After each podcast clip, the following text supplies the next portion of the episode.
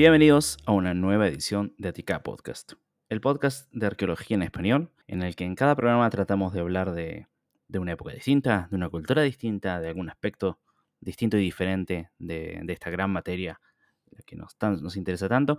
Y hoy vamos a llegar a un país que, la riqueza arqueológica que tiene es inigualable prácticamente y del cual creo que por lo menos los que no venimos de esa zona no lo conocemos tanto y me da mucha ilusión y mucho eh, placer comenzar a conocerlo. Para eso tengo el placer de recibir a Jedu Zagárnaga, que es eh, docente titular de la materia de arqueología y de historia de la Universidad Mayor de San Andrés. Y bueno, Jedu, bienvenido, gracias por venir. Alejo, el agradecido soy yo por la invitación. Te envío un fuerte abrazo desde La Paz, Bolivia. Bolivia, qué país tan interesante, tan bonito, que siempre he querido conocer. Ojalá algún día pueda pueda ir ahí, eh, más allá del temor que le tengo como, como argentino de, las ediciones de las eliminatorias de los mundiales, siempre el miedo de ir a, Bolivia hay que, hay que superarlo. Por la altura. claro. Siempre, para que sepas, es algo que se, viene hablando semanas antes, siempre, cómo enfrentar a Bolivia. Eh, pero bueno, siempre que te animes, eres bienvenido. Con gusto, con gusto, algún día, algún día lo haré. Y, para hablar de un país tan, tan importante arqueológicamente, vamos a hablar de una de las culturas más importantes que, existían en, este, en esta zona, no solo en el país, que eso son decisiones modernas que hemos tenido. Y, bueno, hoy vamos a estar hablando de la cultura de Tiwanaku, algo que soy, soy totalmente eh, honesto al decir que no conocía y no sabía la importancia que tenía y, bueno, ¿quién mejor que, vos para, empezar a hablar? Así que me gustaría si podríamos empezar un poco a, conocer los, los, orígenes, orígenes modernos incluso, de esta cultura, para, saber cuáles son los primeros conocimientos que tenemos de, Tiwanaku, quiénes lo han conocido, cómo han llegado al, lugar, a la, la cultura, de, dónde la, conocemos. Bueno, mira, eh, es, Tiwanaku es realmente fascinante, ¿no? Eh, cuando decimos Tiwanaku decimos dos cosas. Decimos eh, el sitio o, la localidad arqueológica, para ser más precisos, y decimos el fenómeno o la cultura de Tiwanaku, ¿no? que se expandió eh, por un territorio bastante amplio, calculado en 600 mil kilómetros cuadrados, eh, que incluía el sur del Perú, el norte grande de Chile y el norte de la Argentina también. Entonces ha sido un, fenómeno que se ha expandido mucho, pero cuando los españoles llegan, eh, ya la ciudad eh, capital, diríamos, está en ruinas, ¿no? Y nadie conoce mucho qué es lo que sucedió, eh, cuándo y por qué cayó Tihuanaco, etc. Pero ya los primeros viajeros de, españoles se sintieron muy atraídos por Tihuanaco y es el caso, por ejemplo, del cronista Pedro Ciesa de León, que llega muy temprano a Tihuanacu, allá por 1545, me parece, y ve todos, los monumentos y los monolitos que habían allí, antropomorfos, que son muy interesantes, y le pregunta a uno de los habitantes locales, ¿quién, quién hizo esto? ¿Fueron los incas? Y el, habitante un poco se sonríe, mueve la cabeza y le dice, no, no, esto es muchísimo más antiguo. Entonces, en el mito de origen que había entre los aymaras, que es un pueblo que llega muy posteriormente, por supuesto, mm, había el mito de, que lo, habían hecho seres gigantes, ¿no? Eh, Viracocha eh, trajo unos seres gigantes y se hizo una, una ciudad de gigantes, en fin, pero quedaron petrificados, entonces esos eran algunos de los monolitos que allí se veían, etcétera, ¿no? Lo cierto es que había una eh, clara idea entre los habitantes eh, modernos, digamos, eh, de la altiplanicie boliviana, de que mm, los incas no habían hecho eso, que era un pueblo o eh, por lo menos una entidad mucho más antigua, ¿no? Eh, entonces, durante toda la conquista y la colonia, Tiwanaku es muchas veces visitado. Eh, hay, hay historias que son realmente espectaculares, como la de la, del encomendero de Tiwanaku, que mm, estaba muy decepcionado de, que le haya tocado un, territorio tan yermo, eh, que no producía gran cosa, eh, que era frígido, etcétera. Entonces va hasta, mm, hasta España a reclamarle al rey y le dice, eh, quería él pedirle que le cambie de encomienda, ¿no? Es decir, la encomienda en la época colonial es un territorio que les daban a los eh, españoles adelantados por algún eh, servicio a la corona, ¿no? Y Sí, claro. el territorio que les daban tenía, era, incluía a la gente más, entonces tenía servidumbre, tenía tierras, todo pero a él le parecía que eso era realmente algo que a él no le servía y entonces fue a reclamar a España y estando haciendo eh, tiempo para, para que el rey le atienda, alguien se le acercó y le dijo, pero ¿cómo vas a reclamar que te cambien la encomienda si estás sobre un lugar con, con, con mucha riqueza, inclusive tienes tesoros allá?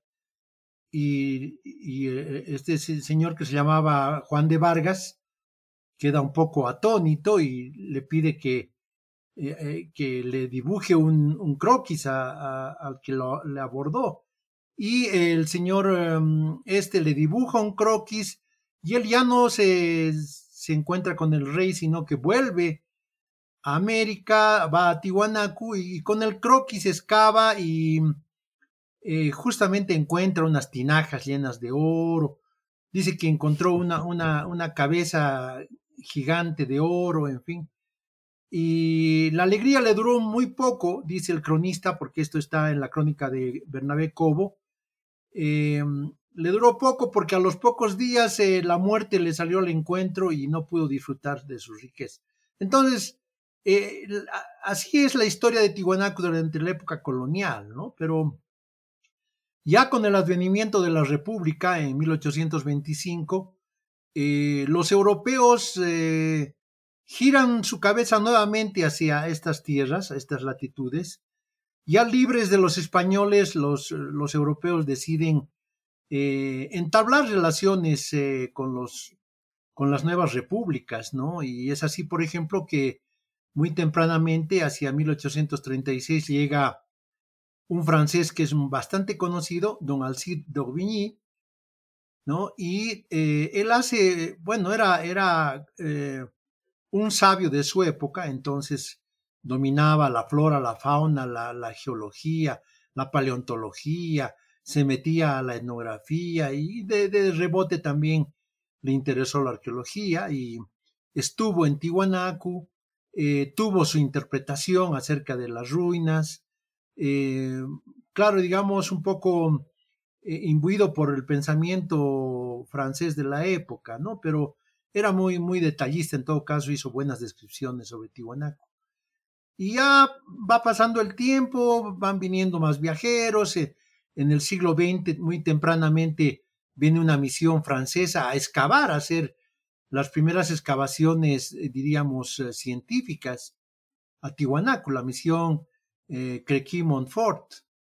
Y justo cuando ellos estaban excavando en Tiwanaku, el gobierno boliviano de entonces contrata a un ingeniero naval para que eh, construya un, un, una embarcación y la eche al lago Titicaca.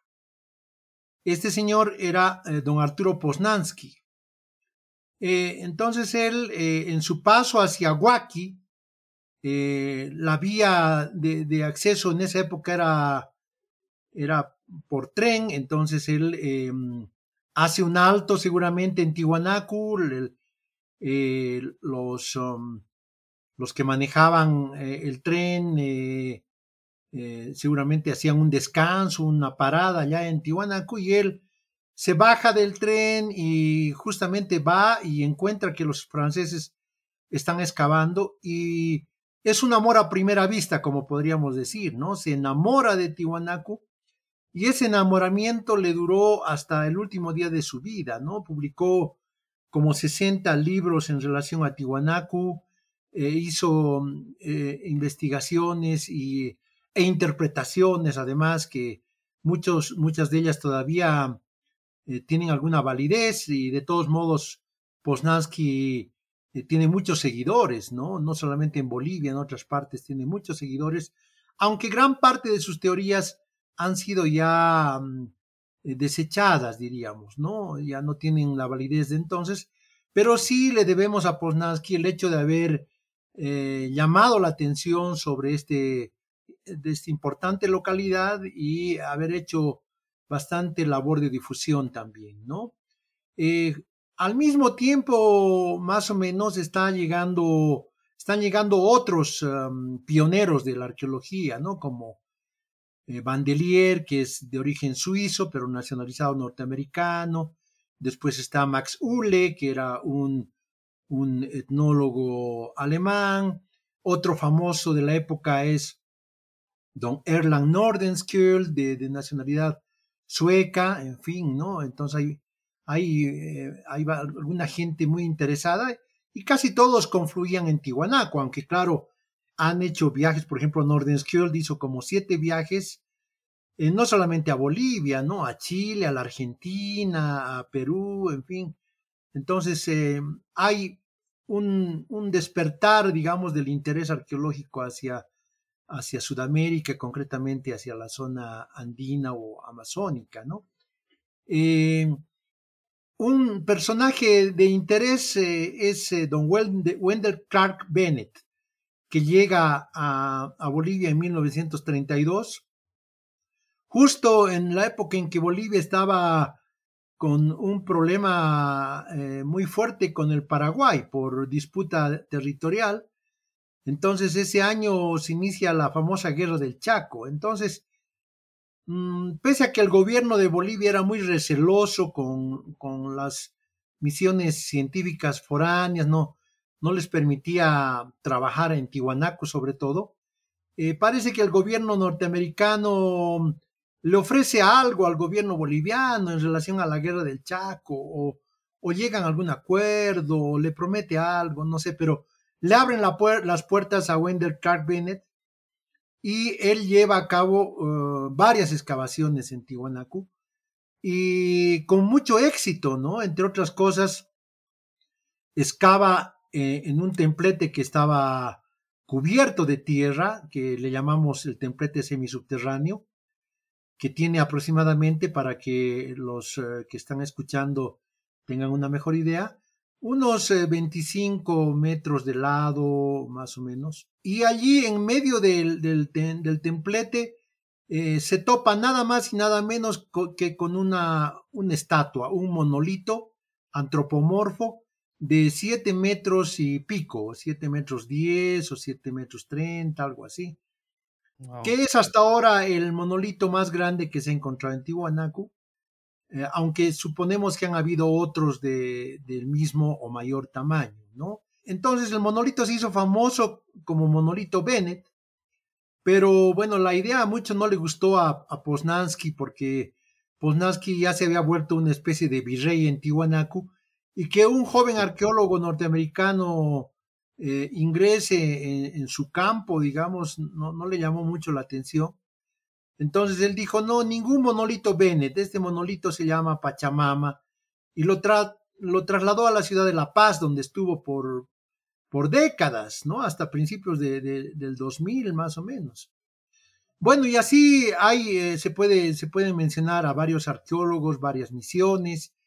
Eh, creo que el hito más importante es eh, la creación del Centro de Investigaciones Arqueológicas en Tiwanaku, que se llevó a cabo en octubre de 1958, a la cabeza de quien fuera el más importante arqueólogo boliviano del siglo XX, don Carlos Ponce Sanginés, una figura egregia que se había formado en, México y que em, también estaba enamorado de, de Tiwanaku, ¿no? Porque eh, eh, tiene esa, esa cualidad Tiwanaku, atrapa al visitante, más todavía al, al estudioso, ¿no? Y, y, Ponce también se comprometió, tuvo un, compromiso de por vida con Tiwanaku. Entonces, él llevó a cabo desde, desde, desde esa época varias excavaciones en el área arqueológica y también eh, se le deben a él al menos dos reconstrucciones, ¿no? dos restauraciones, la, de, la del templete semisubterráneo que hemos mencionado hace un momento y eh, la del eh, Palacio de Calasasaya, que es un, más que palacio, es un templo, ¿no? un templo que, tiene, que está perfectamente orientado hacia los puntos cardinales y por lo tanto tiene que ver con eh, la medición del tiempo, ¿no? Es, es una, una, estructura muy, muy interesante. Luego, bueno, ya, ya aparecen las nuevas camadas de arqueólogos y el año 84 se crea la carrera de arqueología en la Universidad Mayor de San Andrés en La Paz, que lastimosamente sigue siendo la única carrera de arqueología en Bolivia, ¿no? Um, eh, sobre todo por, eh, curiosamente, tenemos eh, cerca de 30.000 sitios arqueológicos, pero el, apoyo hacia la arqueología de parte del gobierno o de alguna fundación es prácticamente nulo, no, no, no tenemos este tipo de apoyo. Los arqueólogos um, tienen como campo mayor de, trabajo los proyectos de ingeniería, ¿no? La apertura de caminos, la apertura de gasoductos, el tendido de, torres de, energía eléctrica. Eh, y eso se debe a que eh, la ley de medio ambiente señala que cualquier obra de ingeniería debe contar con estudios ambientales, ¿no? Y dentro de los estudios ambientales, como una cápite muy pequeño, está eh, la parte arqueológica, ¿no? Ahora, se ha, progresado un poco porque hace unos cinco años ya se ha hecho la ley de, patrimonio cultural, que es la que nos rige un poco ahora, pero aún así eh, estamos uh, un poco abandonados por, por el eh, gobierno, ¿no? Sí, Eso... sí, lamentablemente todos hemos ido a estudiar esta carrera con esa idea romántica de, de descubrir y de explorar las, las civilizaciones antiguas y nos encontramos con esta misma realidad en, lamentablemente en todos los países que, con los que estoy entrando en contacto. Y, y bueno, es una lástima. Correcto. Te había interrumpido. No, no, eh, comparto plenamente tu opinión, ¿no? Eh, eh, lo que pasa es que tampoco uno puede esquivarle al destino y a, y a, tu, a tu, vocación, ¿no? Entonces, eh, yo, yo, creo que, que, quería ser arqueólogo desde los nueve años, ¿no? Y estaba muy seguro de lo que quería hacer. Y ya, digamos, um, eh, a estas alturas del partido estoy seguro de que no hubiera podido ser otra cosa, ¿no? Yo amo la profesión, amo lo que hago y bueno, eh, gracias a la Pachamama o a, la inteligencia universal, yo vivo de la arqueología, ¿no? Menos mal. Sí. Y ya que estamos hablando de la arqueología, de este, no sé, de esta cultura, de este pueblo tan, tan impresionante que, que solo de lo poco que hemos hablado ya, ya vemos la magnitud que, tenían. ¿Cuándo, qué, qué, con qué contexto histórico eh, aparecen? ¿Cuándo empezamos a conocer los primeros indicios de, de esta cultura? Ya cronológicamente, temporalmente me refiero. Ya. Bueno, eh, durante el periodo que llamamos formativo, que en líneas generales estará entre el 1200 eh, antes de Cristo y el siglo I de, nuestra era, ¿no? Hay eh, en el altiplano norte y en el altiplano sur surgen varias formaciones sociales, ¿no? Eh, en el altiplano norte surge una formación social, sobre todo en la cuenca sureste del lago Titicaca, que hoy en día se denomina cultura chiripa, que es un claro antecedente de Tiwanaku, ¿no? No solamente por la localidad, porque está en la península de Taraco, a muy corta distancia de, de la localidad de Tiwanaku, eh, sino además porque eh, se inicia allí eh, una, una, cerámica vigorosa, una escultura que, que va tener una influencia muy clara en la escultura de Tiwanaku y bueno, uh, inclusive en el, en el sistema, en el sistema eh, religioso, ¿no? Por ejemplo, el templete semisubterráneo que he mencionado ya un par de veces antes, es muy común entre las aldeas chiripa de este periodo que llamamos formativo, ¿no? Entonces, eh, desde mi punto de vista, aunque no hay un acuerdo pleno, eh, Tiwanaku, uh, en, el, en, el, sitio donde ahora está emplazada la, la, antigua ciudad de Tiwanaku, ya existía una aldea chiripa, que para Ponce era el inicio de Tiwanaku, pero que para mí sigue siendo chiripa, eh, un horizonte mayor de, de, este, de esta región del altiplano. ¿no? Entonces, el templete semisubterráneo viene siendo un remanente de esa época, porque era además una característica de los sistemas de creencia que tenían los chiripa en ese momento. ¿no? Pero hacia el siglo I de nuestra era, eh, probablemente hay una época de bonanza y una decisión política muy importante. ¿no? Entonces, eh, de, de, aldea, de, de la aldea que estaba allá, se transforma y va convirtiéndose muy pronto en una ciudad, ¿no? Una ciudad eh, pujante con eh, una población eh, moderada, pero ya empiezan a construirse los primeros edificios públicos. Y los edificios públicos se los hace en base a material lítico. El, material lítico más próximo que, que tenían los Tiwanaku era la arenisca roja, entonces se construye el palacio de Putuni, el templo de Kalasasaya, ya estaba el templete semisubterráneo, y emprenden con una obra eh, de dimensiones mayores, que es la, actual pirámide de Acapana, que mide eh, unos 16 metros de altura, no es una pirámide como las que podemos pensar de, Mesoamérica, por ejemplo, es una pirámide de, de, modestas dimensiones, pero pirámide al fin, una pirámide escalonada que cubría una, una, extensión de unas dos hectáreas y por lo tanto se convierte en el edificio principal ¿no? de, de, Tiwanaku.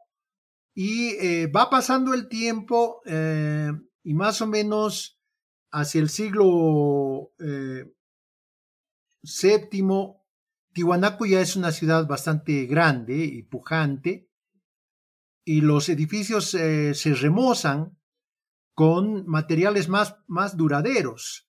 Por ejemplo, la andesita gris, que no existe por, el, por, el, eh, por las cercanías de Tiwanaku, sino en la península de Copacabana, que está a varias decenas de, kilómetros hacia el norte. Entonces, eh, los Tiwanaku tenían que traer el material lítico desde la península de Copacabana, arrastrándolo hasta el lago, del lago cargando a, grandes embarcaciones y eh, los bloques líticos eh, se trasladaban por el lago Titicaca cruzando el estrecho de Tiquina, llegando hasta un desembarcadero que se conoce con el nombre de Ihuahue, y desde allí, que son eh, aproximadamente 20 kilómetros, llevar hasta Tiwanaku los grandes bloques líticos por arrastre, ¿no? Hay bloques que, tranquilamente tienen 100 toneladas, ¿no?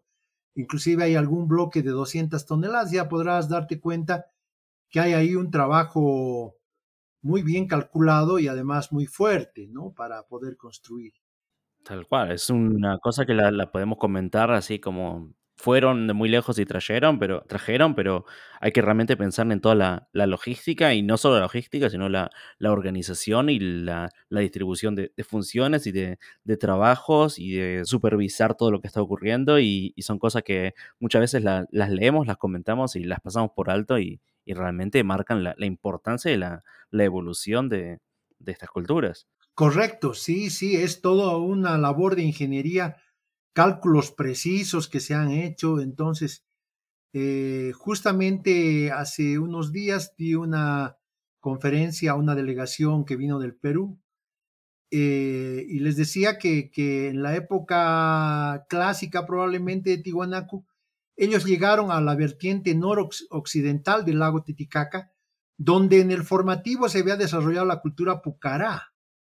Y los tihuanacos se llevaron eh, estatuas y monolitos pucará desde ahí, que era mucho más lejos todavía, hasta Tihuanaco, pero sin causarles ni, ni una melladura ni nada. Entonces, no solamente era el cálculo que, había que hacer de traslado terrestre, traslado fluvial, sino eh, lo que hoy en día llamaríamos el embalaje, ¿no?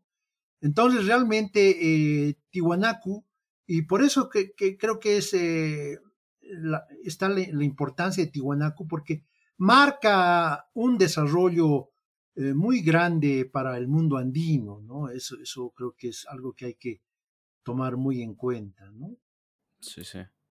Ahora bien, eh, para terminar con las fechas, eh, Tiwanaku eh, inicia luego de la época clásica una época de expansión y es cuando llega a los lugares más lejanos que hoy conocemos, ¿no?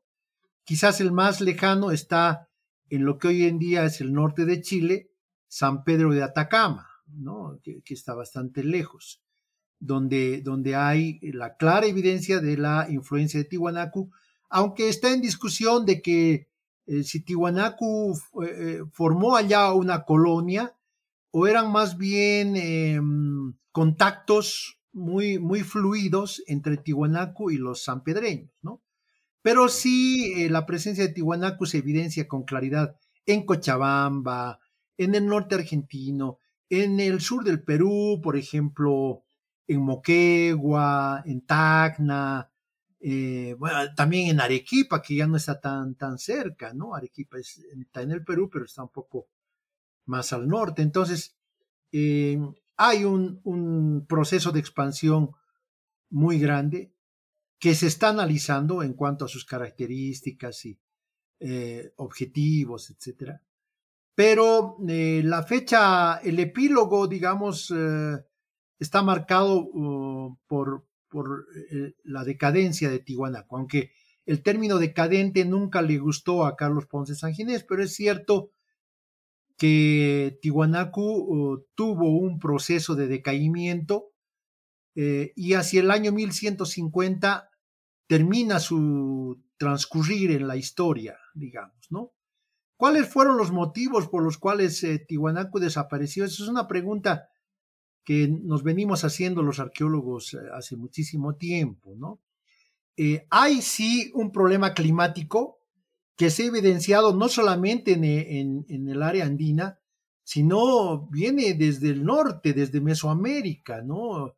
Porque coincidentemente las fechas de, decaimiento de otras culturas más, más septentrionales coinciden con, con, las, con de Tiwanaku. Obviamente Wari que es una cultura coetánea y, yuxtapuesta con Tiwanaku, también desaparece casi al mismo tiempo, ¿no? Pero además hay problemas políticos, además de los climáticos, hay problemas políticos, eh, eh, ya con, la sequía que, se están, eh, que están soportando, los pueblos subyugados empiezan a levantarse, han estado descontentos desde hacía mucho tiempo y ahora es la ocasión de eh, darse la vuelta al modelo, al modelo centralista que tenía Tijuana, ¿no? Entonces, hay una invasión desde el sur, desde el, esa es una de las teorías, ¿no? Desde, desde el Copiapó, que está en Chile, y esa invasión es la que llamamos nosotros la invasión de los aymaras, ¿no? No hay que confundir Tiwanaku con aymaras, que, que, normalmente se ha hecho inclusive en textos escolares y demás. Eh, se dice que, los aymaras son la continuidad de Tiwanaku y hay más bien una ruptura epistemológica muy clara ¿no? entre, entre Tiwanaku y el posterior eh, periodo que se ha de llamar periodo aymara o periodo intermedio tardío. Ya que comentas esto de las invasiones del sur y los, sublevaciones, podría llegar a decir, de, los pueblos eh, subyugados, em, y, refiriéndome a la, expansión eh, de Tiwanaku. Em, ¿cómo, obviamente no hay una sola respuesta, pero ¿cómo se produce esta, expansión? Eh, ¿Por vía de, la violencia y de- del armamento, con influencia de un pueblo a otro? Eh, ¿Hay alguna forma de responder a eso? Bueno, eh, como tú sabes, lo que hacemos en arqueología es ensayar hipótesis, ¿no? Y, tratar de que las hipótesis sean coherentes, que tengan eh, un marco referencial válido, ¿no? Eh, cuando empezaron a plantearse la posibilidad de, una expansión bélica, eh, quien llevó la batuta fue don Carlos Ponce Sanginés, ¿no? Y dijo, fue una expansión controlada militarmente. Y eh, quienes hemos seguido sus pasos y sus ideas, eh, en algún momento hemos, eh, hemos apuntalado la, la, teoría. Sin embargo, no hay las pruebas suficientes, ¿no? Ahora, buscar pruebas um, de batallas o cosas así, tú sabes que es súper difícil, inclusive, inclusive para, para eventos históricos donde han querido hacer arqueología militar y han querido encontrar las pruebas de las batallas, les, ha sido muy difícil, ¿no? Aquí en Bolivia hay una batalla famosa entre el ejército boliviano y el ejército peruano en, en, eh, en, la zona de Viacha, que está en el departamento de La Paz, cerca también de Tiwanaku, ¿no? Pertenece a la misma provincia. Y allí esa, esa batalla fue por 1830 más o menos. Eh, después los arqueólogos han querido encontrar pruebas de la batalla, ¿no? Que ha sido una batalla muy dura.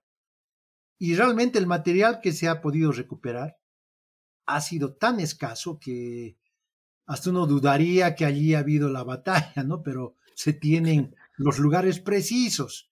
Entonces, eh, eso, ese es un impedimento.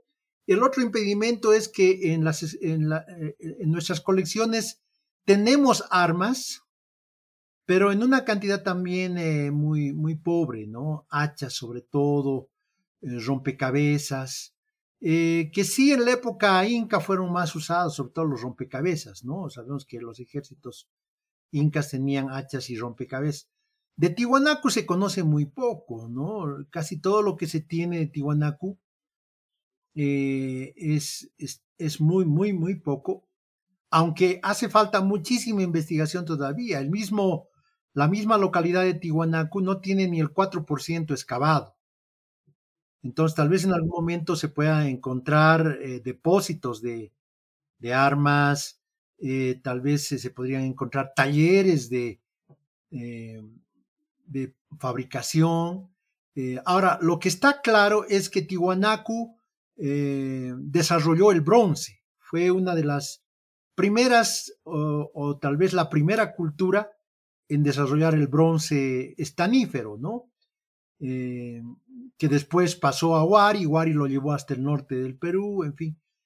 Eh, entonces, sí podían fabricar armas de bronce, eso es cierto, pero no tenemos evidencia sobre las armas, eh, por lo menos eh, desde el punto de vista cuantitativo.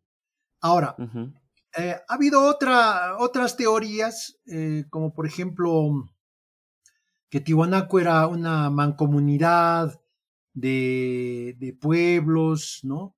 Eh, entonces, eh, la competencia ha hecho que, que, que Tiwanaku vaya, vaya, influyendo sobre estos pueblos y de esa manera se, se produzca una expansión. Quizás eh, una de las teorías más interesantes es la de Dorothy Menzel, una, arqueóloga norteamericana, quien señala que la expansión de Tiwanaku tuvo más bien ribetes religiosos, ¿no? Eh, las culturas de la antigüedad, no solamente en el caso de, de, de las culturas andinas, sino en todo el mundo, eh, cuando una cultura es exitosa, eh, son sus dioses los exitosos, ¿no? Cuando se pelean entre dos ciudades, eh, en realidad están peleando los dioses de esas dos ciudades. Eh, y Tiwanaku aparentemente eh, eh, desarrolló un culto muy importante. Lastimosamente la religión no se fosiliza, como dicen, como decimos los arqueólogos, ¿no? Lo que se pueden fosilizar son eh, lo, los instrumentos, eh, los, em, eh, el material de culto, qué sé yo, ¿no? Y eso sí se ha encontrado bastante. Y hay figuras icónicas, como por ejemplo el Señor de los Báculos, que aparece muchas veces representado tanto en la escultura como en la cerámica, en los tejidos, etcétera, etcétera, ¿no? Y este Señor de los Báculos aparece en casi todos los sitios donde se evidencia la presencia o la influencia de Tiwanaku, ¿no? Entonces, es muy probable que la expansión de Tiwanaku no haya tenido carácter bélico, sino más bien eh, religioso, ¿no? Y haya sido una expansión de tipo eh, pacifista, pero donde Tiwanaku, por supuesto, eh, establecía relaciones y se llevaba la, mejor parte de, de, esas relaciones, ¿no? Claro. Ya que has tocado eh, el Señor de los Báculos y, y estos eh, restos, em, ¿se podría hacer algún, algún repaso por el, el, panteón, entre comillas, divino de, de Tiwanaku? Eh, las distintas imágenes o si sabemos qué, qué representaba cada, cada divinidad. Bueno, lastimosamente Tiwanaku, como la mayoría de las culturas americanas, con excepción de los mayas, digamos, eh, ha sido una cultura ágrafa, ¿no? Y no tenemos eh, re, relación sobre eh, sus prácticas religiosas, ¿no? Lo, lo, que un poco han hecho los investigadores desde el siglo pasado es aplicar las, eh, los sistemas religiosos, los sistemas de creencia que se conocen de los incas a partir de las crónicas, eh, asumiendo que en las culturas pre-incas sucedía lo mismo. Entonces, por ejemplo, el propio D'Aubigny, de, de, quien hemos hablado al principio, eh, dijo que el señor de los báculos en la Puerta del Sol era, era el dios Viracocha, ¿no? Y Viracocha es eh, un, dios inca, no tenemos por qué suponer que, desde la época de Tiwanaku ya haya sido un dios importante. Es probable, claro. porque eso sucede con Grecia, con, con, Sumeria, qué sé yo, pero, pero no hay una, una clara evidencia, ¿no? Eh, también el hecho de decir que, que, es la representación del dios Sol es nuevamente eh, tra una traspolación, ¿no? porque en la época de los incas el dios mayor fue el dios Sol, ¿no? y así lo, lo reconocieron y lo, lo, lo evidenciaron los, eh, los, españoles. ¿no? ¿Por qué le dicen el dios Sol? Por, porque es un rostro radiado, ¿no? Pero, mm, eh, claro, hoy en día lo sientas a un niño de siete años a dibujar el sol y va a dibujar siempre un círculo con unas... Eh, líneas radiales, ¿no?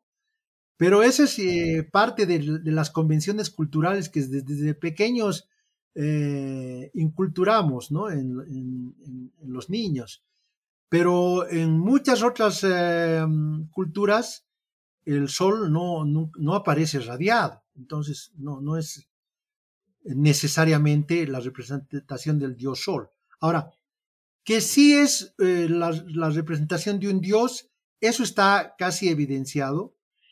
Pero también pueden ser otras cosas, ¿no? Por ejemplo, en un artículo que yo publiqué hace algunos años, eh, apoyo un poco la idea que ya tuvo D'Aubigny y después Ponce Sanginés de que el dios de los báculos puede ser la representación del Estado, con, con sus dos, eh, porque tiene dos báculos a cada lado, eh, entonces, cada báculo representaría un poder, el poder político por un lado y el poder religioso por el otro, ¿no? Entonces, de cualquier manera, eh, he sostenido yo en alguna publicación también que eh, el uso de las máscaras, porque eh, este, este, señor que aparece en la Puerta del Sol y en otros uh, soportes, es evidentemente un, un personaje enmascarado el uso de las máscaras está necesariamente ligado con lo, los eh, sistemas eh, de creencias, el,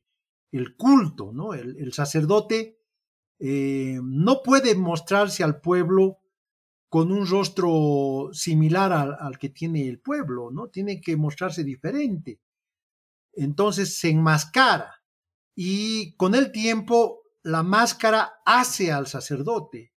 Es más, eh, eh, el sacerdote se deifica y la máscara pasa a ser un atributo importante de, este, este, Dios. Entonces, eh, casi con seguridad podemos decir que todas las, las, los rostros que son representaciones de máscaras eh, son dioses. Ahora, eh, justamente leía un artículo recientemente eh, de un investigador, eh, no, no, me acuerdo el nombre en este momento, pero mm, él decía que pueden ser diferentes dioses con atributos em, somáticos similares, ¿no? Es decir, que, que, que si, ha, si, había un panteón amplio en Tiwanaku, quizás todos los dioses usaban máscara, por ejemplo, ¿no? Pero eran diferentes dioses con, con atributos diferentes cada uno, ¿no?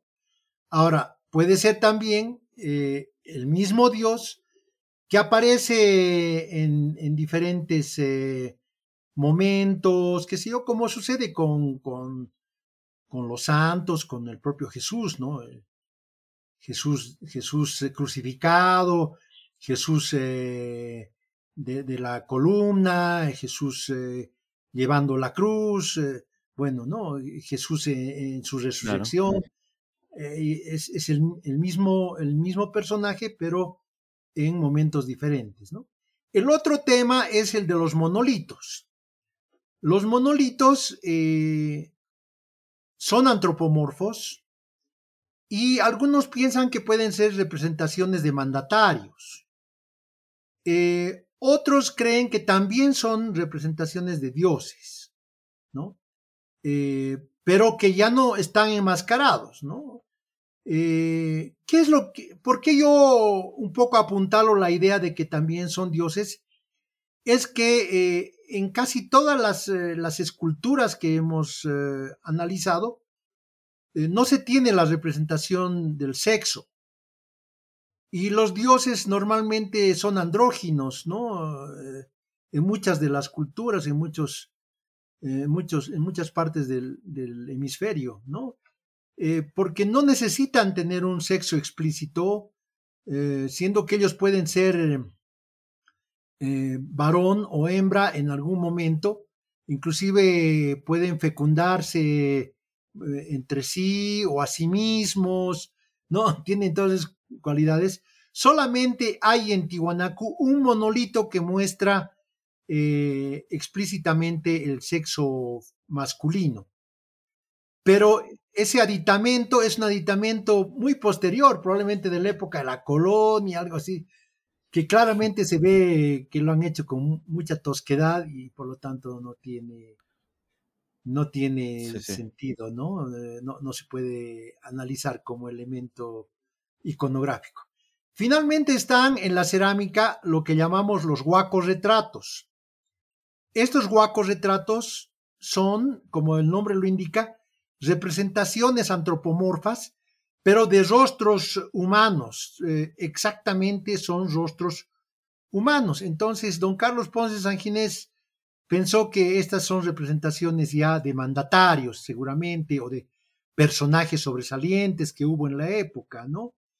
Eh, son muy diferentes a los rostros prosopomorfos que también hay en cerámica, pero que eh, representan lo que he dicho hace un momento, máscaras, ¿no? Seres enmascarados. Sí, sí, a mí lo que me, lo que me, me fascina, está, me, me, vuela la cabeza que, que, lo que acabas de decir.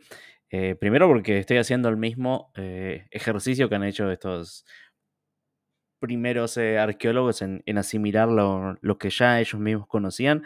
Y yo me había acá anotado en, en mis notas preparándome para este programa la, la curiosidad de las las figuras enmascaradas, que yo me las, como, bueno, mi, mi mayor eh, área de, entendimiento es el, Mediterráneo oriental, lo, lo asimilo con las, las máscaras de los actores de, de los teatros griegos, que también tenían que, que ponerse las máscaras porque no eran ellos lo importante, sino la, la figura que demostraban y, con el señor de los báculos que contabas, que, que podría llegar a ser la, representación del Estado. Se me vino a la mente eh, la, el Egipto unificado con, con, el faraón portando la, si no, no me equivoco, y disculpen si me equivoco, la, la corona del, del, Bajo Egipto y el báculo del, del Alto Egipto.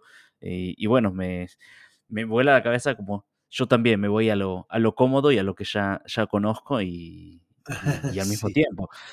Culturas tan distantes, eh, geográficamente más que nada, eh, también hay, hay recursos que, que, vuelven sobre sí y eso siempre me parece muy, muy interesante. Uh -huh. eh, y bueno, ya, ya hemos empezado a, a, comentar varios de los edificios, los, los monumentos importantes que hay en la, en la ciudad de, de Tiwanaku, eh, pero me gustaría hacer un, un repaso eh, per se, como se debe de lo, de lo poco que se conoce. Dijiste un 4% que estaba excavado, si, si bien recuerdo, eh, de la ciudad en sí. ¿Cómo, cómo es? Qué, ¿Qué es lo que eh, caracteriza la ciudad de, de, Tiwanaku? ¿Cuáles son sus edificios importantes? Ya hablamos un poco de la Puerta del Sol, pero, pero no hablamos bien de lo que es, el templete, la pirámide. Uh -huh. ¿Qué, ¿Qué se puede ver? Una de las preocupaciones eh, permanentes que han tenido los arqueólogos es más o menos delimitar la extensión que tuvo Tiwanaku, ¿no? Eh, el propio Bennett eh, y después le siguieron otros norteamericanos como Alden Mason, inclusive el recientemente fallecido John Janusek, eh, pensaban que, que, Tiwanaku era un centro ceremonial, ¿no? Y por lo uh -huh. tanto, con una población flotante. Sí. Eso significa que no, no, necesi no, necesita tener una gran población, sino en, en épocas festivas, eh, tener donde, donde alojar a esa población que va a venir para, para solamente llevar a cabo ceremonias. Y eh, los edificios también eh, debían ser, tener un poco el mismo objetivo, ¿no?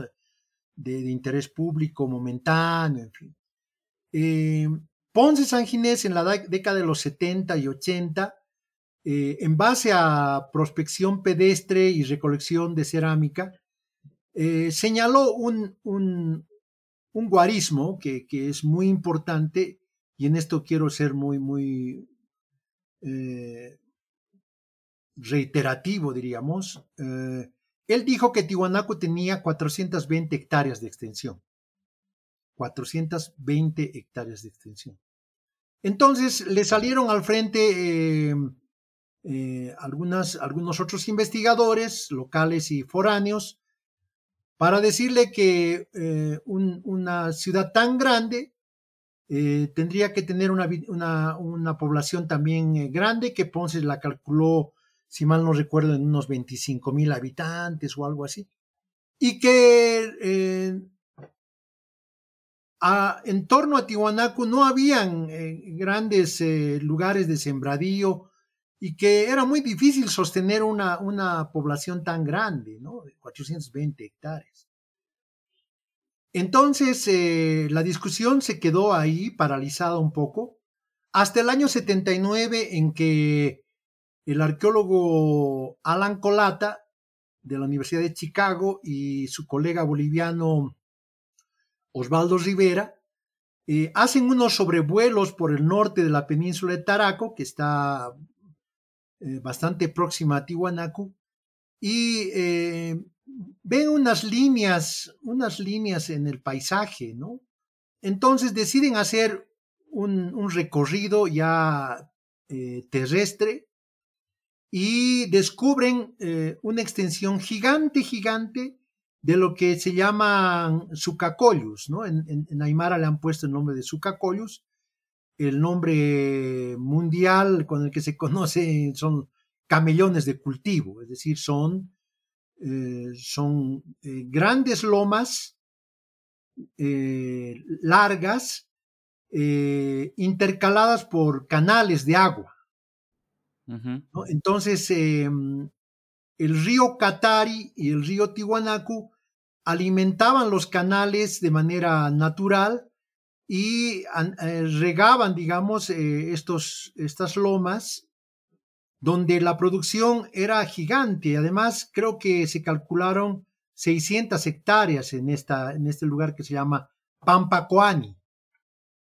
Y eh, era tan majestuoso todo aquello, un área agrícola tan, tan gigante, tan clara además, que los detractores de Ponce San Ginés no tuvieron más remedio que aceptar que ese, ese eh, vasto terreno podía alimentar no solamente 25 mil, sino mucha más cantidad de, gente, ¿no?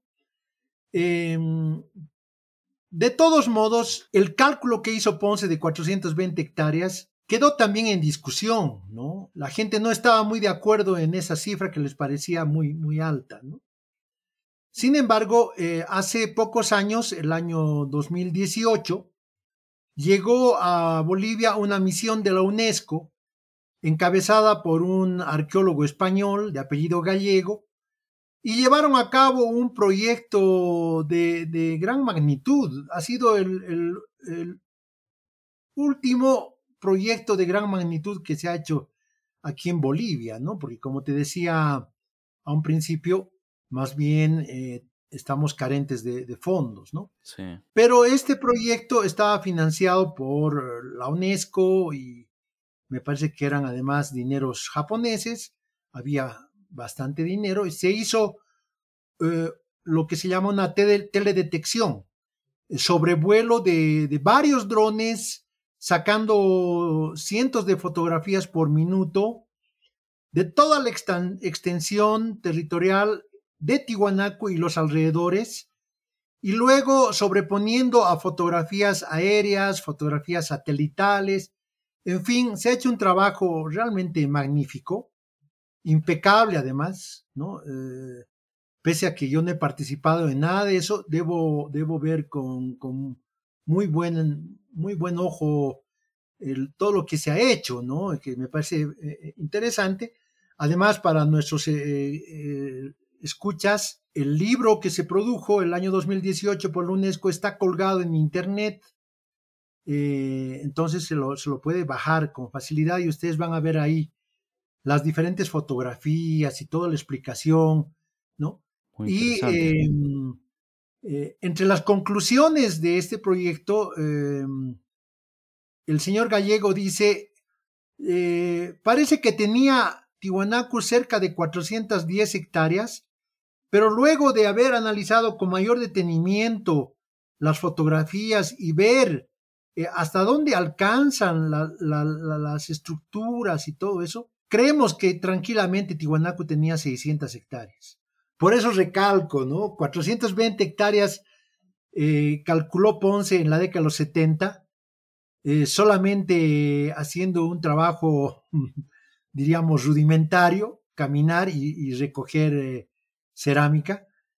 Pero ahora con, estos nuevos métodos de vanguardia, están confirmando la, la extensión gigante que tuvo Tiwanaku.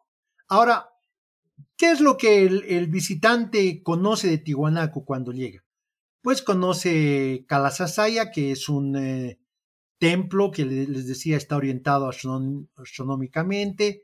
También está eh, otro templo a, medio excavar, no, lo terminaron de excavar, que es Cantataíta el templete semisubterráneo, la pirámide de Acapana, Putuni, que es otro edificio cercano a, a, a eh, la propia iglesia que, ha sido construida con material lítico extraído de las, de las ruinas de Tiwanaku.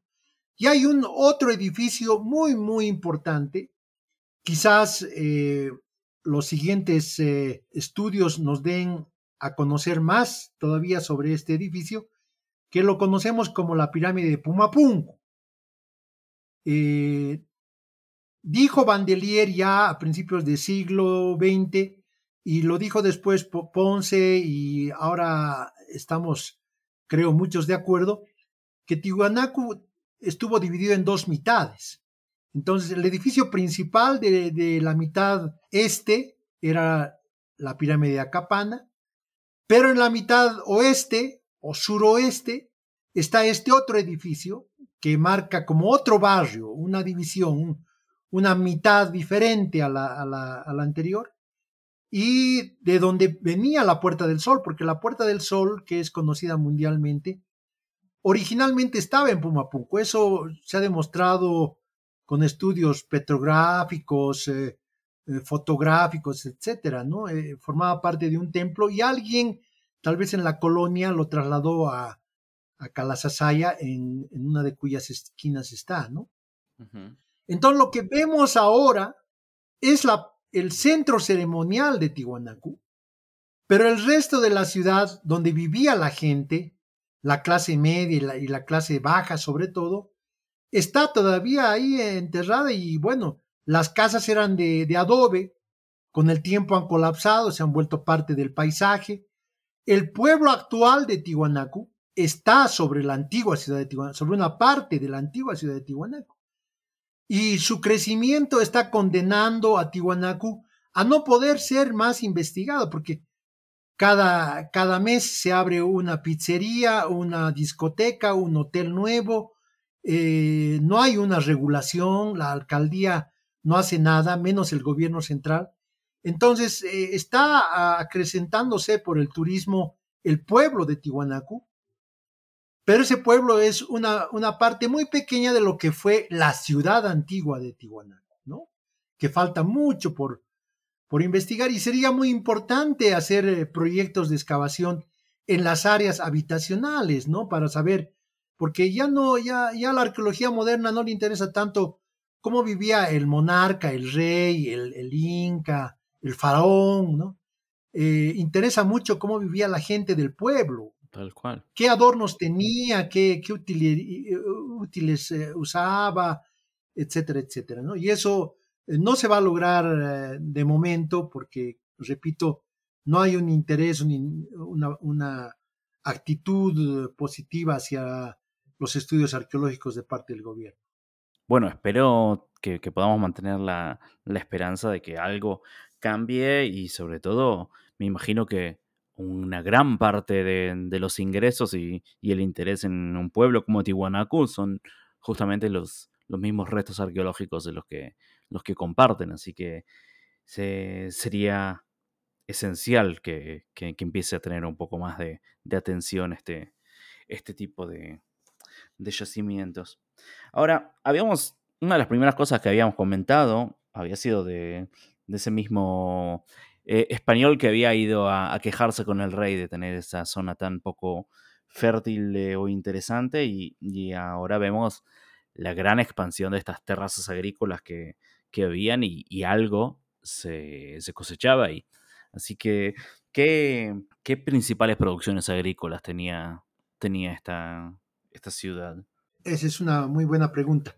Solamente que, eh, para aclarar, las terrazas agrícolas, llamadas eh, en quechua y en aymara tacanas, son diferentes a estos camellones, que son eh, áreas de cultivo en, en, lomas, en espacios más bien planos, digamos, ¿no? Uh -huh. eh, ahora,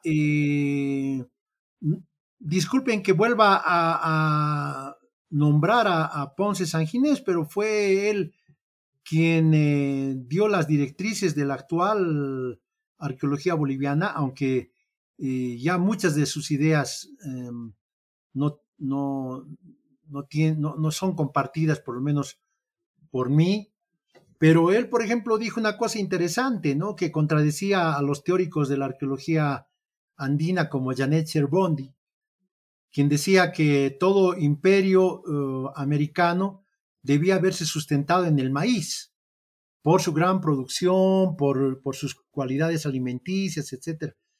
Ponce dijo, a Tiwanaku habría que llamarle la cultura de la papa, mal llamada por los españoles patata, ¿no? Eh, eh, la papa fue sin duda el principal cultivo, inclusive se han encontrado en las excavaciones en Tiwanaku un par de representaciones de papas antropomorfizadas, digamos, lo cual es bastante wow. interesante.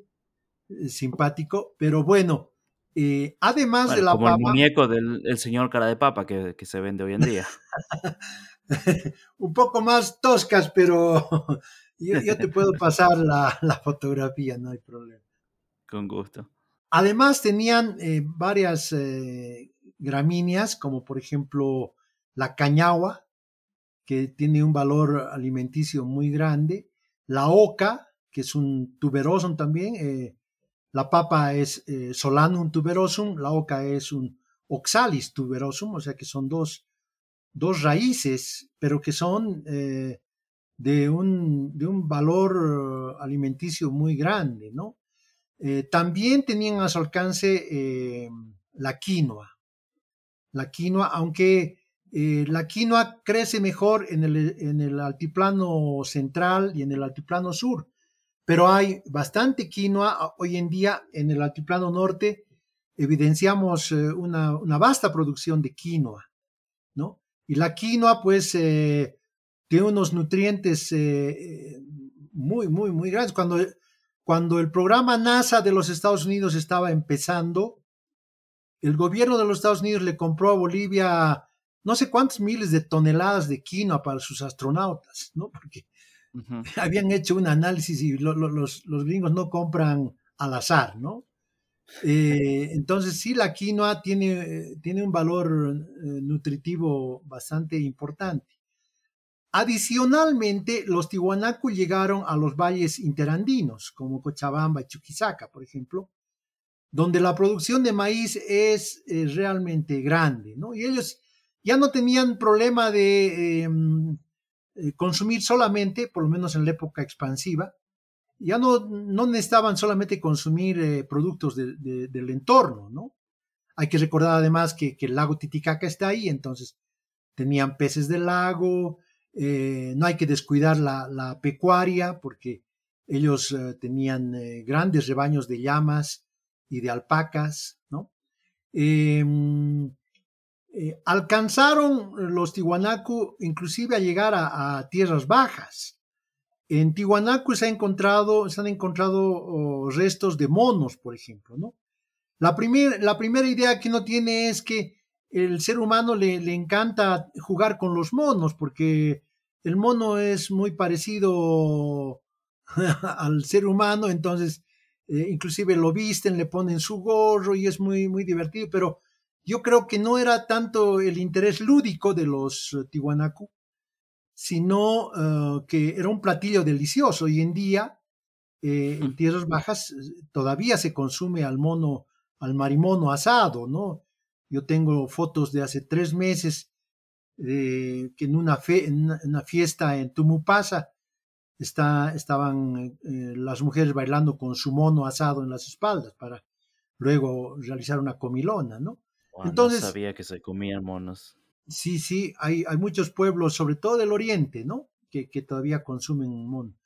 Y también eh, eh, se, se, aprovisionaban de, de, frutos marinos, entonces eh, pescados, mariscos, qué sé yo, podían haber llegado sin ningún problema a Tiwanaku y se están encontrando evidencias, ¿no? Entonces, ya en esa época había diríamos, eh, mucho exotismo, ¿no? Y las clases altas tenían un poder tan grande que podían darse este tipo de lujos, ¿no? Y un, y un elemento importante en las culturas andinas que es la hoja de coca, ¿tiene algo que ver con, con este pueblo? Sí, sí, sí. No sabemos exactamente en qué momento empezó el consumo, no se tienen fechados radiocarbónicos, pero eh, aparentemente era una costumbre que se realizaba eh, por pueblos de la ceja de selva, ¿no? en, la zona de los yungas. Eh, tal vez los, los, antepasados de los lecos, de los mocetenes. Y esa costumbre de masticar la coca muy pronto pasó a, a Tihuanaco. ¿no? pero ¿cuál es la evidencia que tenemos para decir esto? Porque los restos orgánicos de la época de Tiwanaku eh, prácticamente no existen, no por lo menos la, en, en, en, el altiplano. En San Pedro de Atacama sí se encuentran cosas maravillosas, ¿no? Tejidos y madera, pero en, en el altiplano no, porque por el nivel entorno, freático en el altiplano es muy alto, entonces no se tiene la hoja de coca en sí. Lo que se tienen son varios guacos retratos, cientos de guacos retratos, es decir, de estos ceramios que representan personajes, con el bolo de coca en, en el- en- en el- la mejilla, ¿no? cachete. Sí, Sí, con mucha claridad, con mucha claridad, ¿no? qué interesante, qué interesante. Em, bueno, otra de las cosas que, que- que se me vienen a la mente, porque, bueno, hablamos de que en su máxima extensión la influencia de Tiwanaku llegaba a unos 600 mil kilómetros cuadrados y, y no es nada fácil mantener eh, o controlar una, una zona así. Así que, ¿qué, qué podemos entender o conocer acerca de un gobierno centralizado o gobiernos regionales? eh, ese tipo de, de división política de, de este- de esta cultura. Eh, lo primero que, me, que se me viene siempre a la mente es pensar en que no eran territorios continuos, ¿no? Eh, y creo que ninguna civilización de la antigüedad lo ha hecho, ni los romanos tenían territorios muy contiguos, ¿no? Sino más saltados, digamos. Sabían provincias que tenían los romanos que estaban eh, en medio había otra provincia que no era dominada por los romanos y más allá había una provincia sí romana. Digamos. Entonces, eh, ellos han escogido eh, lugares específicos como por ejemplo Arica. Arica es el puerto natural de Bolivia. Tú sabes que lastimosamente Bolivia ya no tiene salida al mar, ¿no? Desde, desde hace más de un siglo, 1879. Entonces, eh, Arica siempre ha sido el puerto natural que, Bolivia ha tenido. Eh, y allí hubo un enclave muy claro de Tiwanaku. Parece ser que allí sí eh, hubo colonias de Tiwanaku, es decir, gente desplazada desde el altiplano viviendo en Arica con fines de apoyo al Estado centralista. ¿no? En cambio, eh, lugares más alejados, y no hay una continuidad, desde Arica a San Pedro de Atacama, por ejemplo, no es que encontramos a cada paso la ocupación Tiwanaku, ¿no? Entonces, en San Pedro de Atacama, eh, los sanpedreños aparentemente establecieron otro tipo de, alianzas con Tiwanaku, ¿no? No de dominio o no de dominio militar o, muy claro, aunque obviamente la influencia de Tiwanaku era muy clara, ¿no? Es como decir ahora, nosotros no, no tenemos nada que ver con los Yankees, pero sí usamos blue jeans, ¿no? Entonces, eh, está muy clara la hegemonía de Tiwanaku en San Pedro de Atacama, la influencia técnica y sobre todo uh, artística que, jugó Tiwanaku en San Pedro de Atacama, ¿no?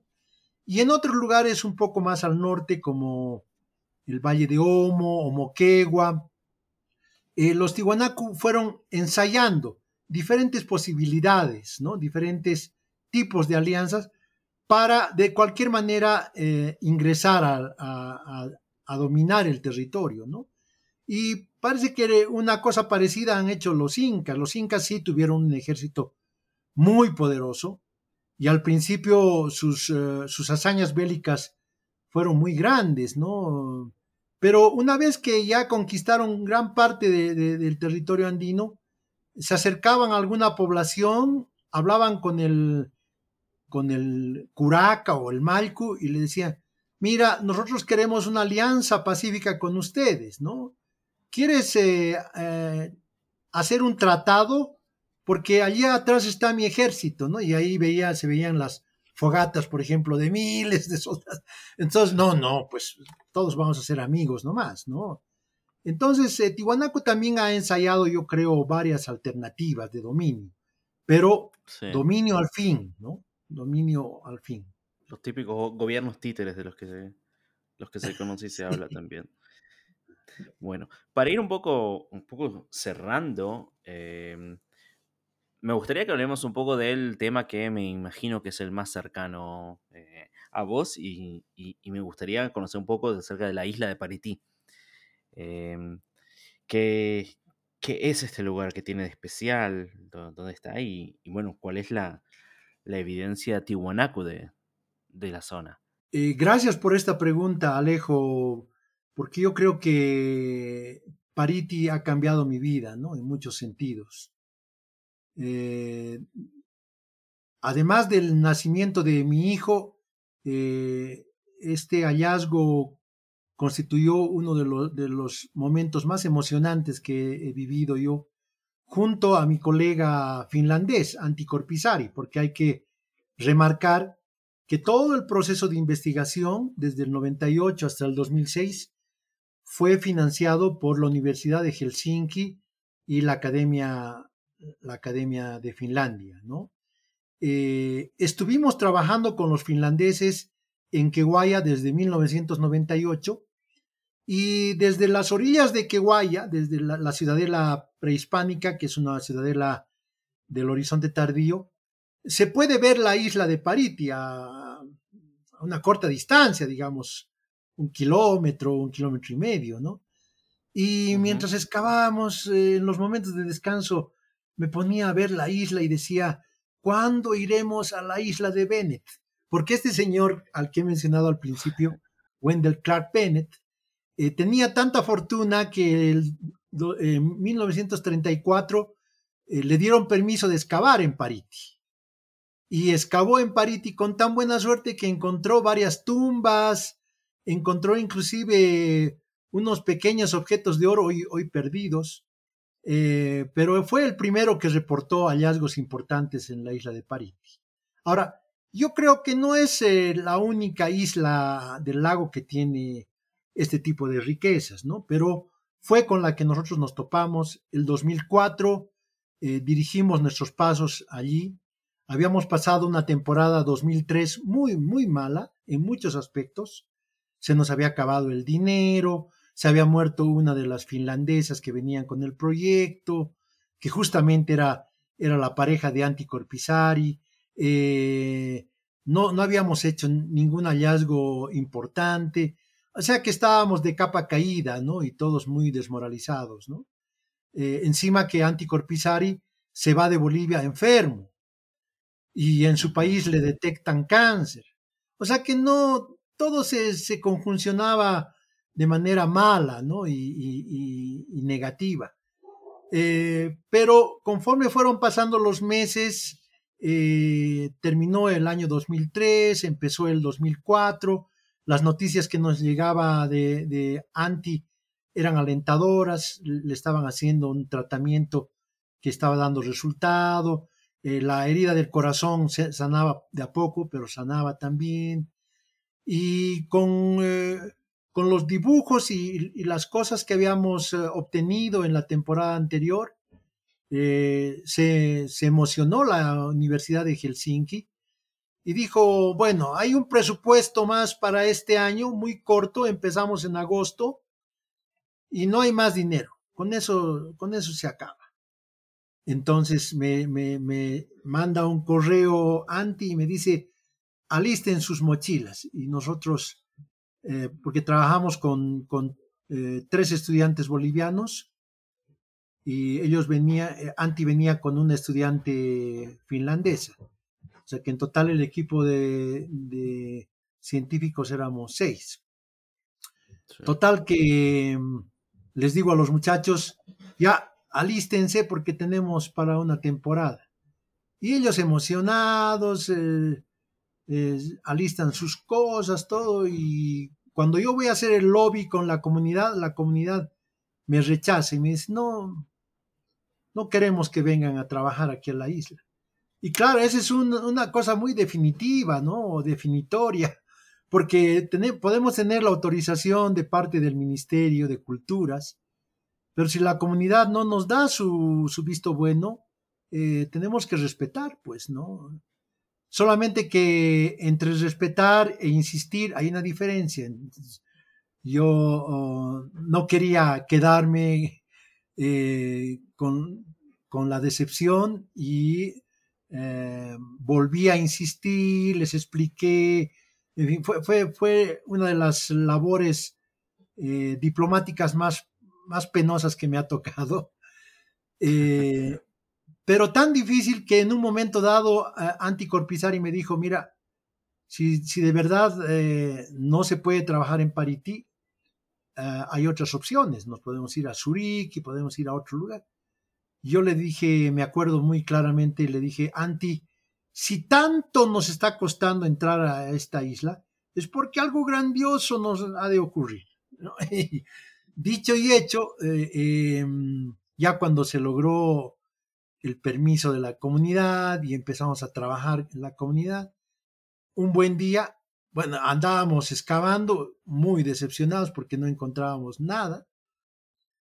Pero un día que ya teníamos que salir de descanso, porque hacíamos algunos descansos para, para ir a la ciudad de La Paz y tomar una ducha, porque allá en esos lugares no hay, no hay absolutamente nada, ¿no? Eh, comemos, comemos muy mal, en fin, tú conoces la vida del arqueólogo como, como arqueólogo que es, entonces eh, salíamos a la ciudad a comer una hamburguesa por lo menos, que era algo, algo raro, ¿no? Y ya eh, el, ese día... Espero que no sea hamburguesa de mono. muy probable, muy probable. Entonces, em, en la mañana eh, nos ponemos a excavar un poco y Anti y mi persona los dejamos a los cuatro estudiantes que continúen la excavación. Estábamos abriendo un pozo, un pozo muy pequeño además, ¿no? De un metro por un metro estábamos excavando. Y uno de los pobladores nos dice, mi abuelo tiene alguna información que les puede interesar, pero vive al sur de la isla, entonces nos vamos caminando con Anti y los dejamos a los estudiantes. Cuando volvemos ya se había hecho como las diez y media, once de la mañana, eh, y las caras largas de mis estudiantes lo decían todo, ¿no? No, no, no habían encontrado absolutamente nada. Y les digo, ya muchachos, eh, a las doce, a mediodía va a venir el lanchero a recogernos para llevarnos a Guatajata, porque el acceso es por, por, por el lago, ¿no? Y, Guatajata, de ahí se toma ya la movilidad. Ya eh, vayan a, asearse y a cambiarse de ropa. Y nos quedamos eh, conversando, Anti y yo. Tenemos, eh, dicho sea de paso, una relación muy interesante con Anti, ¿no? Casi nos comunicamos por el pensamiento. entonces hemos hecho muy buenas migas con Anti. Estábamos conversando, yo no sé de qué, de miles de cosas y yo me meto al pozo con mi espátula y empiezo un poco a limpiar, mientras que Anti estaba arriba, seguíamos charlando, y encuentro un pedazo de, cerámica y le digo, mira Anti, una cerámica decorada. Le paso el, pedazo a Anti, Anti lo recibe, lo mira, ah, sí, qué bonito. Tiwanaku eh, agarra y lo mete en una, una bolsita y pone la profundidad, como, como tú sabes cómo etiquetamos los arqueólogos, ¿no? Poniendo los datos claro. que son relevantes. Entonces, sigo limpiando y encuentro otro, eh, y más allá otro y otro, y así ya se forma un grupito, le paso los fragmentos a Anti. Eh, ya cuando hay un conjunto más eh, grande de piezas, hay que recurrir a la, a la brocha. Entonces saco mi brocha, empiezo a limpiar con la brocha y ya, ya, ya era una cantidad muy grande, ya no se, se podía descontextualizar. Ya le había pasado unos 5 o 6 fragmentos, pero eso era todo, ¿no? Entonces, empiezo a limpiar y la cantidad de fragmentos eh, llegan a 100, a 200, ya era demasiado grande. Los chicos ya estaban eh, listos para partir, aseaditos, cambiaditos, y les digo, vayan a conseguir eh, cajas de cartón, hagan esto así, los muchachos empiezan a movilizar y la gente misma del pueblo se arremolina eh, a nuestro alrededor y eh, estaban todos curiosos, sorprendidos. Llega el lanchero que tenía que recogernos y también se mete a ver lo que estábamos haciendo y se entusiasma. O sea, era, era realmente una cosa muy, muy emocionante. Hemos ido retirando el material de a poco eh, pero claro, eh, ya el tiempo no nos daba, ¿no? Eh, llegamos hasta, cierto nivel y, tapamos todo, todo nuevamente, diciendo que ahí se había acabado pues la, la, excavación, pero en realidad lo que no queríamos era, era llamar la atención de, los pobladores, porque lastimosamente la gente es siempre curiosa, ¿no? Y, y, siempre tienen la idea de que el arqueólogo busca oro y a veces en algún hallazgo dicen, ah, ahí hay oro. Entonces, eh, sí, sí, sí. con cierto disimulo, eh, tapamos la excavación, eh, le pusimos algunas cosas cubriendo y ya, ya como estábamos, eh, nos embarcamos, llegamos a La Paz. Fue un fin de semana que pareció una eternidad porque estábamos muy nerviosos. Eh, cuando volvimos el, día lunes, no habían tocado nada, entonces proseguimos la excavación. Eh, el hallazgo se dio al metro 70, si mal no recuerdo, y concluyó a los 3 metros 10. O sea que era un bolsón con una cantidad increíble de eh, fragmentos de cerámica. No habían cerámicas enteras, sino que en una ceremonia hace mil años eh, se habían quebrado piezas y todas ellas eh, del lugar donde se quebraban, alguien o un grupo de gente iba, recogía y las metía en este, en este hueco que habían excavado como una ofrenda. Lo que hoy en día sabemos, eh, 14 años después de ese evento, es que se trataba efectivamente de una ofrenda en la cual todos, todos los, los, objetos habían sido destrozados en una ceremonia, ¿no? Y seguramente participó muchísima gente de muchos lugares de, de, de ¿no? No solamente de la ciudad de Tiwanaku, sino de Lucurmata, Pachiri y otras ciudades satélites que habían por el entorno. Pero la cerámica recontra fina, eh, la trasladamos a La Paz y durante meses estuvimos eh, re reconstruyendo las piezas y empezaron a aparecer piezas maravillosas, es decir, cerámica de la mejor calidad de Tiwanaku, ¿no? Eh, fabricada ya en el ocaso de Tiwanaku, porque las, los fechados que tenemos son entre el 950 y 1000 después de Cristo, ¿no? O sea, ya, era Tiwanaku epigonal, digamos, ¿no? La, la, teoría que yo he desarrollado es que eh, viendo la élite de Tiwanaku que eh, su modelo se estaba derrumbando, había una crisis climática, una sequía muy fuerte, problemas políticos, dijeron que, que, los dioses estaban molestos con ellos y había que reconciliarse. Entonces, eh, para reconciliarse con ellos había que hacer eh, ofrendas importantes y esta era una ofrenda sumamente importante, ¿no? Ahora, como esta ofrenda deben haber varias, ¿no? Ya cuando sea viejito o cuando ya haya pasado a mejor vida, mis seguidores seguirán encontrando, yo creo, ese tipo de ofrendas, ¿no? Y, pero así una cosa importante, eh, la colección tiene 556 piezas y logramos eh, hacer un museo en el mismo sitio de, de Pariti, ¿no? Que, que, se inauguró el 2005. Eso es lo que me, me, resulta interesante, muy, muy satisfactorio, más allá del descubrimiento y de haber descubierto algo importante y trascendental y no un simple muro que no, que no se puede saber más. También la, por lo menos como, como me, me da la impresión, la, la, evolución también de esta comunidad tan con tanto resentimiento de entrada y da, a, da a entender que, que, han, que han tenido su, su retribución y, algo le ha devuelto a la comunidad esta, esta investigación. Así que también me parece muy interesante. Sí, sí, y, dos cosas que habría que, que, destacar son, la primera es que eh, yo conseguí los fondos de la cooperación suiza. Entonces, de nuevo, no le costó al gobierno boliviano un centavo. Y la segunda es que cuando nosotros eh, terminamos de construir y de armar el museo, se lo entregamos a la comunidad y nunca más eh, tuvimos, eh, o sea, no quisimos tener la mínima participación en, ni en la administración ni en nada del museo, ¿no? Eh, entonces la comunidad, eh, lo que, lo que lo mucho o poco que, que, que, recibe de, por concepto de entradas, eh, se reparten entre ellos, ¿no? Y, y, ellos administran, ellos gestionan todo eso. Mal o bien, porque sé que hay deficiencias, sé que hay muchas cosas que hay que mejorar todavía en la isla, ¿no? Pero, pero lo, lo están gestionando ellos, ¿no? Sí, e- es lo importante, que, que lo que lo que nosotros hacemos, eh, más allá de escribir, publicar y, y tratar de, de que todo sea realmente retratado como debe ser, una forma muy eh, profesional y a la misma vez eh, fría, eh, es importante devolverle a la comunidad y darle también la, la responsabilidad de cuidar su propio patrimonio.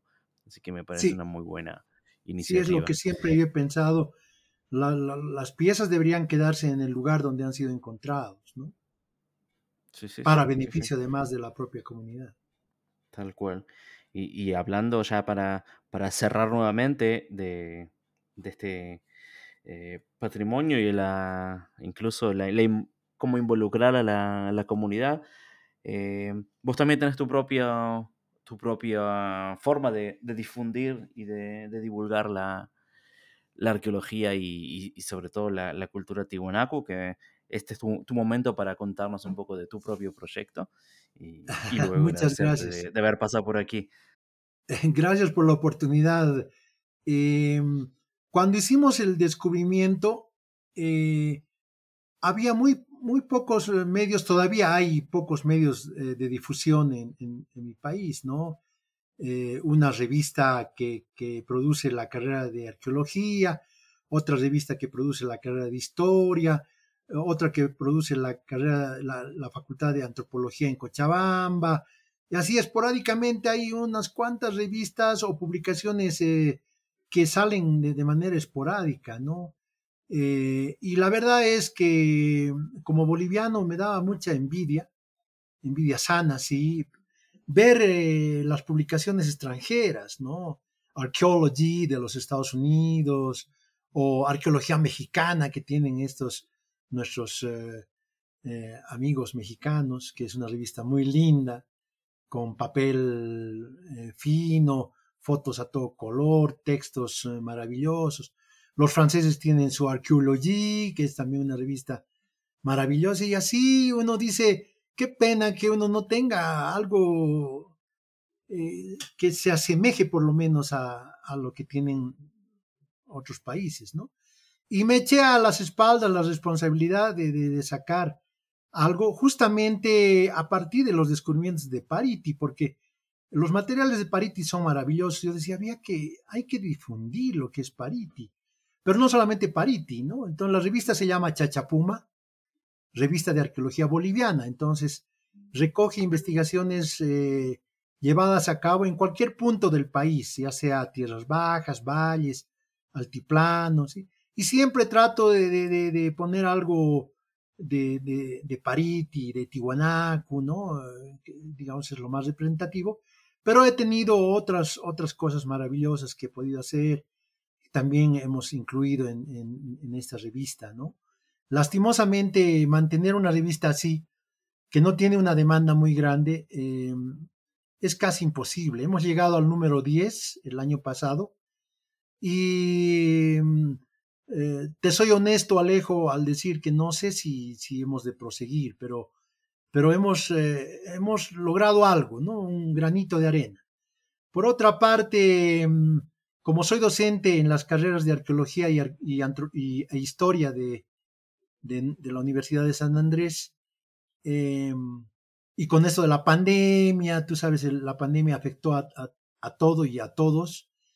Entonces yo decía, eh, si, si, vamos a hacer las clases virtuales y solamente vamos a leer y discutir los textos, esto va a ser muy pesado para los estudiantes, ¿no? Y me animé a hacer un, canal eh, de YouTube, ¿no? Entonces tengo mi canal que se llama así Yedu Sagárnaga eh, y eh, está compuesto por conferencias que a veces me invitan a dar, entonces las grabamos y las colgamos ahí. O eh, hago entrevistas a colegas sobre diferentes tópicos, siempre relacionado con la arqueología boliviana, ¿no? Entonces, eh, el motor un poco se ha apagado porque hemos logrado hasta el año pasado eran, hicimos 16 eh, programas. Queremos hacer más, pero poco el tiempo me está faltando y los proyectos que tengo en fin, ¿no? Pero vamos a seguir con el canal. Muy bien, me alegro mucho. Espero que tanto, tanto el canal como la revista puedan seguir en pie, que, que, que lo importante y lo que yo trato de, de- de remarcar es la, e- el idioma español. Eh, yo, este, este es mi segundo podcast, como ya he comentado, el primero lo empecé en hebreo y todo el mundo me decía, bueno, pero hacerlo en inglés, hacerlo en inglés, así le llegas a todo el mundo. Y sinceramente estoy cansado de, de los arqueólogos escribiendo en inglés para que realmente los puedan leer en todo el mundo y de esa misma forma también olvidarnos de la, la misma comunidad de la que hablábamos y de quien no realmente nos pueda eh, entender y que, que más que nadie esta historia es, es su historia. Así que eso también algo para recalcar y bueno, la dirección de- del canal de YouTube va, va a figurar aquí en, en las notas del, del programa para que todos puedan eh, ingresar y visitarlo. Muchas Eh, gracias. bueno, yo es un placer y, el placer de haberte tenido aquí en el programa. La he pasado muy bien y me ha, resultado sumamente interesante, que, es lo que me gusta de conocer estas culturas que son tan importantes y no las conozco. Cada uno que habla piensa de Bolivia, Perú, rápidamente vamos a lo fácil y a, los incas y las cosas que, tanto llaman la atención. Y bueno, acá tenemos más de mil años de, de una eh, cultura impresionante que yo no la conocía. Muchas gracias por estar aquí. Alejo, mira, eh, Tiwanaku sin duda es un referente en la historia prehispánica andina, ¿no? Entonces, eh, yo te agradezco por haberme dado la oportunidad de eh, contribuir un poco a difundir lo que es esta formación social tan importante para todos. Pero además eh, quiero aprovechar para felicitarte porque yo he escuchado varios de tus podcasts y valoro lo que estás haciendo, eh, sobre todo por lo que acabas de decir, ¿no? Eh, al fin y al cabo somos 300 millones los hispanohablantes y estamos también haciendo ciencia y produciendo conocimiento. Creo que tenemos mucho que decir al mundo en nuestro idioma, ¿no? Y por eso te felicito y te agradezco. Muchas gracias, gracias. Eh, a vos y gracias a, ustedes también los oyentes de, haber llegado hasta aquí y de acompañarnos en una nueva edición. Eh, las vías de comunicación, como siempre, estarán abiertas tanto por email en aticapodcast.gmail.com o arroba protomail.com, atica siempre con, con K, y como arroba aticapodcast tanto en Twitter como en, en Facebook no, nos podrán encontrar. Y bueno, nuevamente, muchas gracias y nos estaremos oyendo en el próximo programa. Gracias y hasta luego.